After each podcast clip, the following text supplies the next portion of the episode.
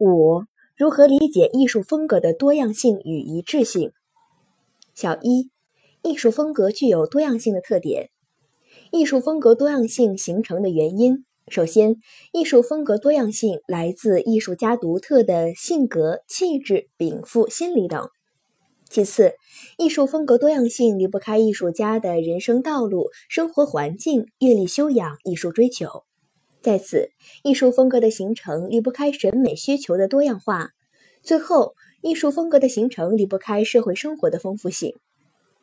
首先，一位艺术家一生中的不同时期，常常创作出多种风格的艺术作品。布封就曾说：“一个大作家不能只有一颗印章，在不同的作品上都盖上同一的印章，这就暴露出天才的缺乏。才华横溢的优秀艺术家，往往是博涉艺苑。”在文艺的各个领域中都能大显身手，其创作风格是丰富多彩的，不可能局限于一种风格表现。如毕加索的创作分为蓝色时期、玫瑰时期、立体主义时期和超现实主义时期，每个时期的艺术风格都各不相同，都具有鲜明的特色。再如陆游既写过“夜阑卧听风吹雨，铁马冰河入梦来”那种雄浑悲壮、充满英雄气概的爱国主义诗篇，也写过“小楼一夜听春雨，身向明朝卖杏花”之类细腻闲适的作品，还写过“红酥手，黄藤酒，满满城春色宫墙柳”这样缠绵悱恻的儿女情长之作。此外，文体差别也是形成艺术风格多样性的一个重要因素。贝多芬的几部大型交响曲气势磅礴、辉煌宏伟，而他的钢琴小品如《致爱丽丝》《月光曲》都优雅清新、委婉细腻。其次，同一时期不同的艺术家也往往具有不同的风格。如安德烈·塔尔科夫斯基和尼基塔·米哈尔科夫，两人同是苏联著名的电影导演，并且都被公认为是世界顶级电影大师。生于同时代的两位大师的作品共同之处在于都追求浓郁的诗意，他们的诗电影作品代表着世界艺术电影的最高成就。但是，由于他们的生活环境不同，所受的教育不同，人生阶。人生的阅历不同，他们的艺术风格和艺术手法也就存在了很大的差别。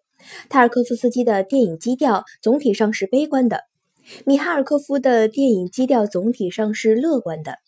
塔尔科夫斯基在电影中提问道：“人能获得幸福吗？人生能得到救赎吗？”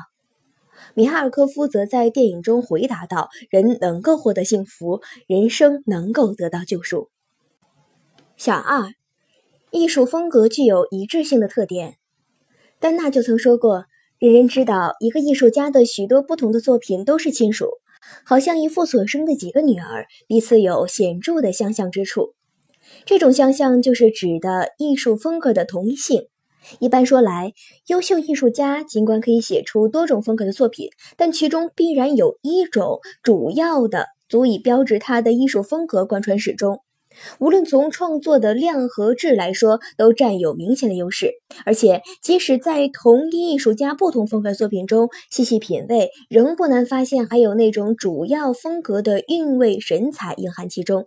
这就是艺术家的主导风格。主导风格是一个艺术家的根本标志，是风格的核心基调。例如，李贺诗风除了众所公认的归奇外，还有缠绵、明朗、静健、古朴、华艳、哀婉、荒诞等多种色彩。它们同主导风格互为映衬、补充交织，更加绚丽夺目。艺术风格的多样性与统一性往往互相联系、互相渗透。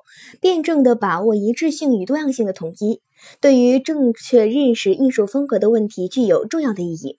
只承认多样性而否认一致性，必然导致否定风格的时代性、民族性。相反，否认多样性而只承认一致性，在创作上必然导致千篇一律，阻碍艺术的繁荣和发展。